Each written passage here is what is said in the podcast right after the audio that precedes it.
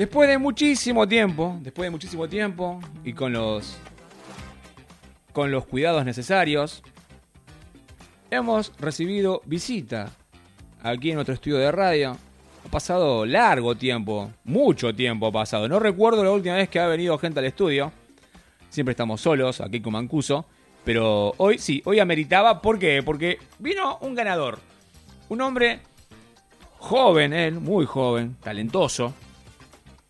Talentoso, se llama Emir. Emir Félix. Ahora vamos a presentar, vamos a charlar con él.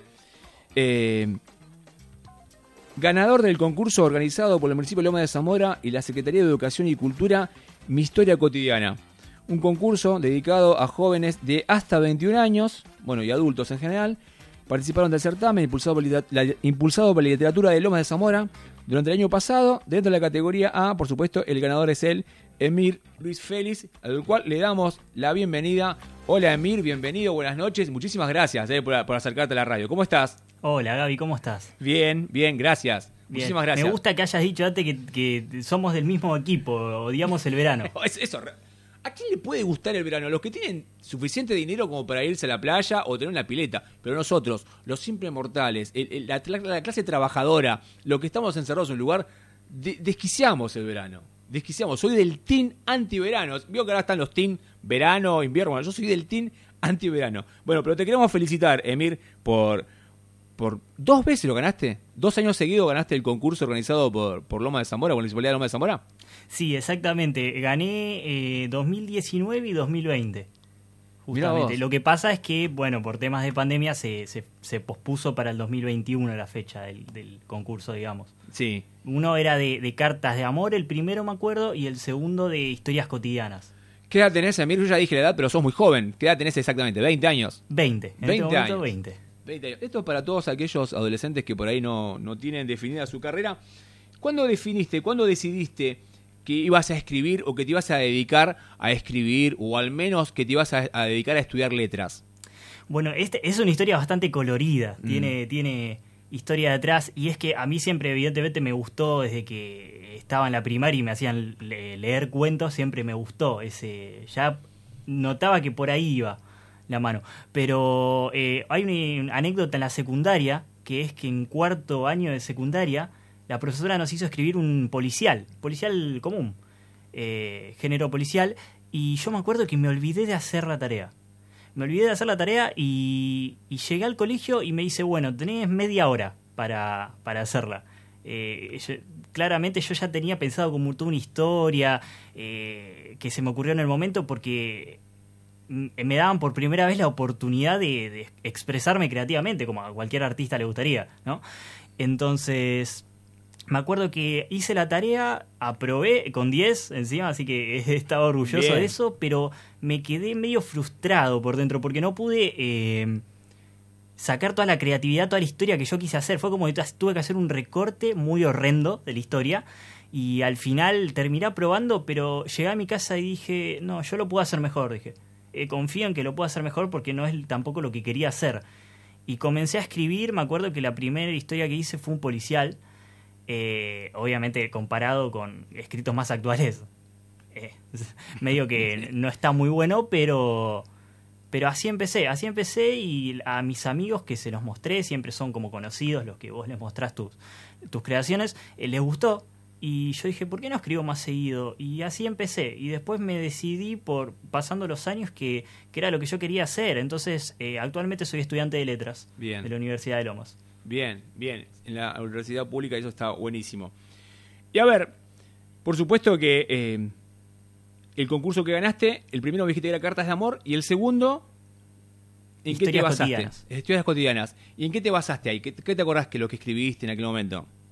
Eh, mira, es muy buena pregunta porque a mí me gusta mucho la filosofía, aparte de, letras, ¿no?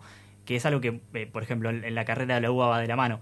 Pero eh, yo soy mucho de, hablar de filosofía. El año pasado di un curso gratuito de filosofía clásica. Bueno. y entonces, justamente me, pasó un día que estaba haciendo trámites, ya había pasado todo lo de la pandemia y venía caminando por, por la municipalidad. Y, y me volteé a ver, a parar un segundo a pensar, eh, y vi la plaza que estaba vacía, completamente vacía.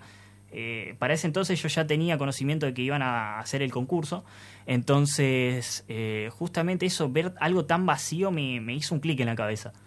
Me hizo un clic porque eh, justamente trata de eso la historia cotidiana que hice, de, cómo a veces cuando teníamos esa cotidianeidad, ese apuro en la vida de antes, queríamos que quizás estar solos en ese momento. Y ahora que que, pasamos y vemos las calles solas, como, me, abrumó eso.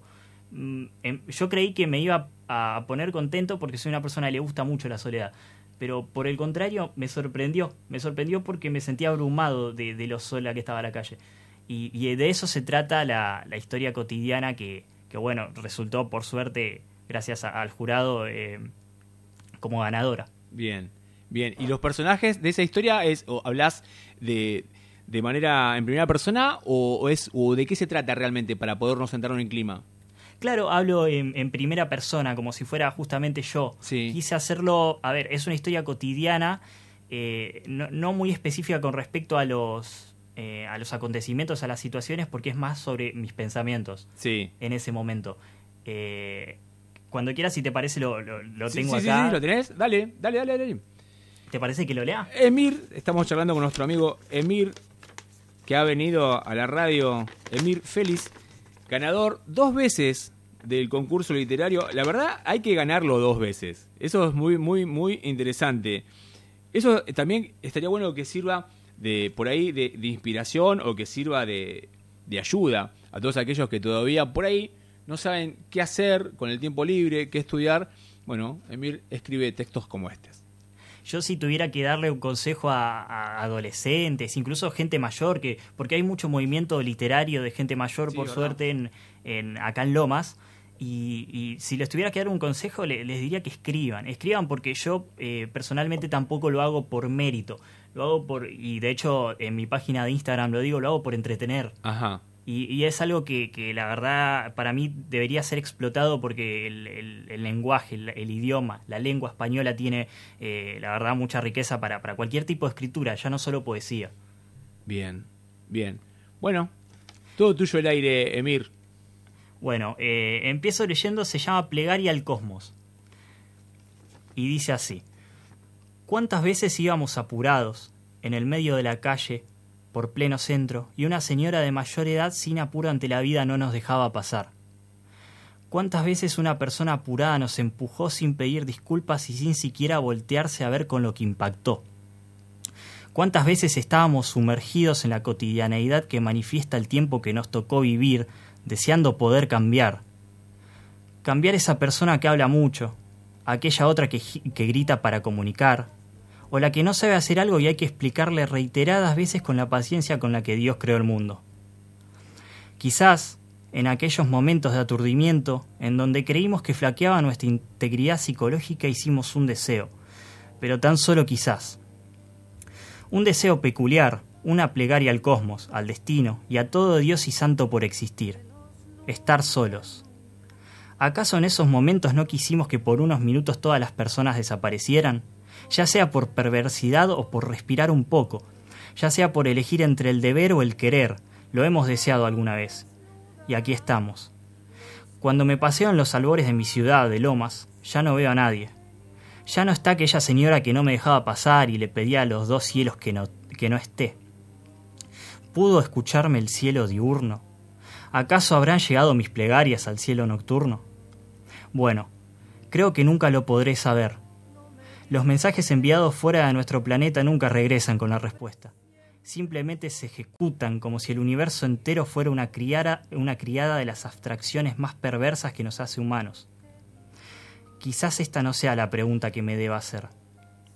Tal vez mi filosofía ya no funciona y es debido a que no puedo compartirla. Me he hartado de escucharme hablar de helenística, que si mundo sensible, que si fisis, que si patos.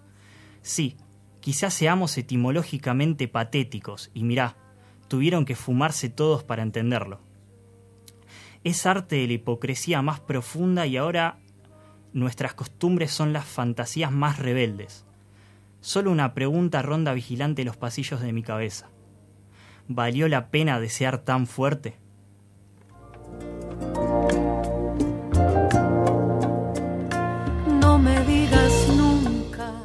Emir Félix, señores, impresionante, Emir. Muy bueno. ¿Así es toda la, la- la tónica de, de tus relatos?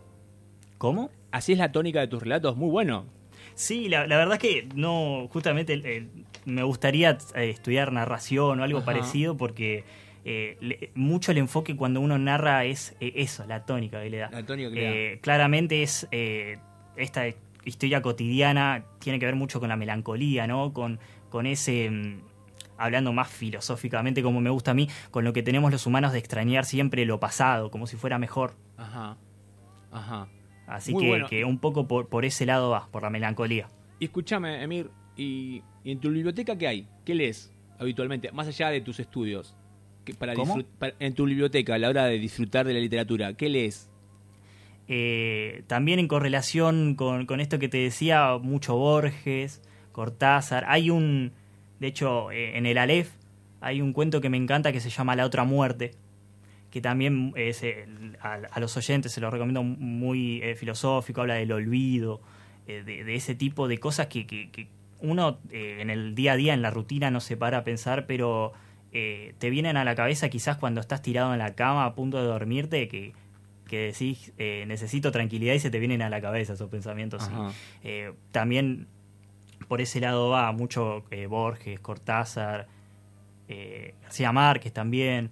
Y después tengo más que nada libros de, de filosofía. Eh, tengo La Iliada, la Odisea, libros de- sobre Platón, sobre los discursos de Platón. Me encanta mezclar. La literatura, eh, en un principio, de hecho, no se diferenciaba muy bien. Y se, ahora se diferencia un poco mejor, pero antes estaba todo muy mezclado, con la lírica, con la. Más adelante con la épica. Entonces, eh, realmente yo creo que, me gusta hacer eso, mezclar con, filosofía, con temas que, le hacen ruido en la cabeza a la gente. Bien, bien. Y escúchame, yo esto te lo pregunto ya a título como padre, como, como si fuese eh, como si fueses mi hijo. Tengo dos hijos de 14 y 15 años. Creo que me va a costar un poco inculcarles que, que estudien letras o filosofía. A mí me encanta, pero sinceramente no estudié. Pero ¿cómo es tu relación con tus pares? Con tus amigos, con tus compañeros. ¿Cómo te llevas? Porque calculo que eh, tus charlas deben pasar más por lo filosófico y por, por la literatura y no tanto por ahí por lo abstracto de todos los días. Mira, es una excelente pregunta porque, eh, y acá es donde, donde entra la, la otra parte en juego, la otra parte que a mí eh, yo me peleo con esa parte. Eh, es como una constante pelea. Y es que eh, yo en mi Instagram tengo puesto que soy filósofo part-time, porque de hecho yo siempre lo digo, uno eh, tiene un tiempo para todo, e incluso para pensar. Pe- pensar las cosas demasiado también hace mal hace mal porque en, todo en un punto no va nada.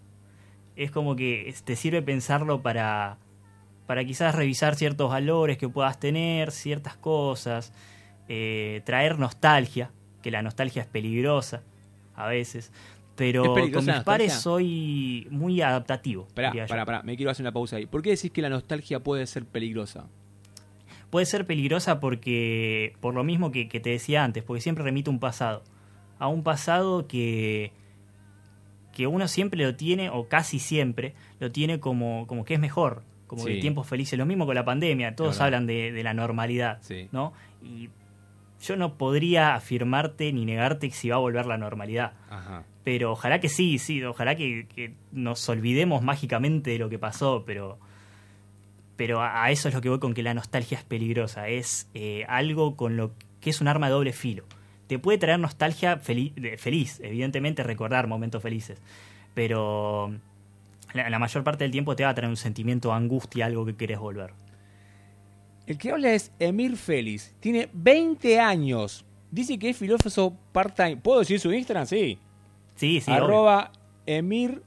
em- perdón, arroba Emi Félix. Allí lo buscan. Si alguien le quiere hacer una pregunta, usted le contesta. Si ¿Mm? alguien le quiere hacer una consulta, usted le contesta. Porque usted dice que es filósofo part-time. O sea, si alguien le quiere hacer una pregunta sobre la vida, usted le puede responder. Obvio, totalmente, Sí, ¿no? totalmente. Si estoy en ese part-time que estoy trabajando de filósofo, sí.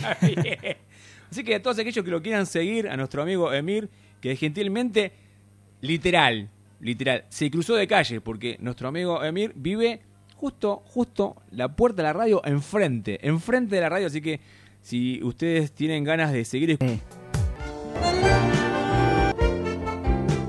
Desde Buenos Aires, hacia todo el mundo. Urbe 97.3, sin fronteras. Ganador dos veces de este concurso organizado por la, por la Municipalidad de Loma de Zamora y por la Secretaría de Cultura de Loma de Zamora. Eh, historias, cuentos. Él ganó eh, Mi Historia Cotidiana dentro de la categoría Jóvenes. Y recién nos leyó un, pedacito de ese relato que está muy interesante. Nos habló de su Instagram, que cuenta que es eh, part-time, ¿no? Filósofo part-time. Part-time. O sea, medio tiempo, nada más.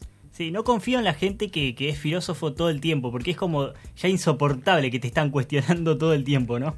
Eh, y la filosofía se trata de eso, ¿no, eh, Emir? ¿Cómo? la filosofía se trata de eso, de cuestionar todo el tiempo o de cuestionarse. Exactamente. En realidad la filosofía la podés usar para lo que quieras. Es una herramienta muy, muy rica en ese sentido. Tenés, por mm. ejemplo, la filosofía helenística, que son como eh, formas de vivir directamente. Pero la filosofía se trata un poco de, cuestionarte a vos mismo para, para no llegar a ningún lado, porque a veces no llega a ningún lado, pero te hace aprender cosas nuevas en ese camino. ¿Cómo te llevaste con Merlí, con la serie? ¿Con qué? Con la serie Merlí. Eh, la verdad es que me gusta mucho, pero yo la recomendaría como si una persona está interesada en, introducirse en la filosofía. ¿Por qué? Porque después eh, la filosofía es un mundo entero. Eh, Merlí es muy buena para gente que dice, escuché hablar de filosofía o tuve en la secundaria, pero no sé bien de qué se trata. Hay mucho prejuicio con la filosofía. Hay mucho prejuicio de mm, de que, de que es aburrida o toca temas que, nunca se van a resolver. Y de eso se trata. La filosofía te pone más preguntas que respuestas. ¿Y cuál fue la pregunta más atractiva que, leyó en filosofía? Lo, más atractivo que leíste, o, al menos lo que leíste y que a Emir, a vos, en primera persona, te abrió la cabeza, que dijiste, esto es lo que quiero. yo diría, mira, ya que en, acá en Una Noche sin Luna tocan lindos temas y escuchan buena música, te la voy a, a, relacionar con un tema. Hay un tema que me encanta de los tipitos llamado Campanas en la Noche. Y toca mucho el tema del olvido, de la muerte. Eh, de hecho, si no me equivoco, la misma banda en un momento dijo que estaba inspirada en El Cuervo de Edgar Allan Poe. Sí, señor. Entonces, eh, ese es un tema que ya de por sí yo lo escuchaba y, me, me, hizo como medio clic, ¿no? Pero clic en el sentido de ir a esos temas específicos, el olvido, eh, la muerte, porque es un tema muy misterioso, que quién volvió de la muerte para decirte cómo es. Es verdad. Entonces, eh, yo me, varias veces me puse a analizar ese tema y, es también algo que filosóficamente tiene mucho, mucho que decir. Yo creo que la muerte es uno de los temas principales que la filosofía... Eh, no va a poder resolver nunca por evidentes razones, pero que, a la gente le llama la atención, es muy misterioso. Yo le propongo lo siguiente, Emir, porque la verdad la charla está, está buenísima y, está buena para seguirla. Le propongo el jueves que viene, ¿le parece bien? Dale, que hagamos una sección, una columna. Después le vamos a buscar el nombre. Le vamos a encontrar el nombre de nuestra columna. Pero lo invito al próximo jueves, y a los oyentes también, si quieren, pueden escribir y contarnos sus inquietudes eh, y hablemos de estos temas. Literatura, filosofía, charlar y cómo la filosofía también, como dice usted, no sé si le soluciona la vida a la gente, lo dijo muy bien usted, pero le crea más preguntas, ¿no? Que, respuestas. Y a veces en la radio o en los medios de comunicación como que está pasado, ¿viste? Como que la agenda no, no, no lo marca. Y creo que estaría bueno una, una charla de estas. Y aparte siendo tan joven vos, Sería bueno, y te digo una cosa, una de las uno de los principales motivos por los que yo me puse a estudiar filosofía es porque también te sirve para comprender el mundo que vivimos hoy en día. Porque muchos de, eh, conceptos filosóficos están hoy en día presentes. Por ejemplo, vos escuchaste hablar de la famosa media naranja, ¿no? Sí, totalmente. Todos escuchamos hablar de eso, ya es popular. Y eso está muy presente, por ejemplo, en el banquete de Platón. Ajá. Es un, un discurso que es muy probable que haya sido su origen en, en uno de los discursos del banquete. Entonces, eh, a mí me parecía, me, volaba la cabeza eh, entender los orígenes de cosas que hoy en día tenemos muy marcadas, que con la filosofía puede, pueden, te puede dar ese origen, y es bonito. Yo le, le tiro una carta, usted me tira una carta, el de la media naranja, yo le tiro otra carta, pero más naif. Es una serie en Netflix, se llama The One, que habla justamente de esto, de emparentar personas, de unir personas, pero a través del ADN y hacer la pareja perfecta. También es interesante para verla. Hasta, hasta qué punto, como decía usted, la media naranja y el amor, hasta qué punto uno está, qué puede dar para encontrar eh, la pareja perfecta. ¿Realmente existe la pareja perfecta? ¿Realmente queremos tener la pareja perfecta? es que eh, eh, hay una obsesión con, con completarnos. Fíjate que vos te dices tu media naranja. Si te falta una media naranja es porque no estás completo. Eh, pero realmente es así. Uno no está completo, necesita que venga alguien a completarlo. Eso no es medio egoísta también pensarlo como que necesitas sí o sí que venga alguien con por tus propias necesidades a que te complete. Y como que a cierta etapa de la vida, fíjate bien, ¿eh? presta atención a esto eh, Sí. socialmente y cultu- culturalmente, como en cierta etapa de tu vida, si vos no estás con alguien, sos mal visto. ¿Por qué no estás con alguien? ¿Por qué no te casaste? ¿Por qué no tuviste hijos? Como que si eso completaría el círculo de la vida. Y quizás, ¿quién sabe cuál es realmente el círculo de la vida? ¿Cuál es lo perfecto realmente? Ahí está la filosofía. Y la, la filosofía, en ese sentido, también te va a hablar mucho por el lado de, de, de- de- de esa necesidad, de la necesidad que tenemos cada uno, porque vos te, te dicen, eh, estás solo, está mal. Claro, está te mal. Te, te- mal. te pones en pareja, pero eh, ahí entra otro de los, tema- de los temas grandes de la filosofía, que es el otro. Eh, decirte, eh, ¿qué buscas en el otro? Que te complete, buscas tus propias necesidades reflejadas. Está todo ahí. Pero no tenemos tanta artillería. Lo dejamos para el jueves que viene, ¿le parece bien? Me parece perfecto. Hagamos con las sesiones de terapia.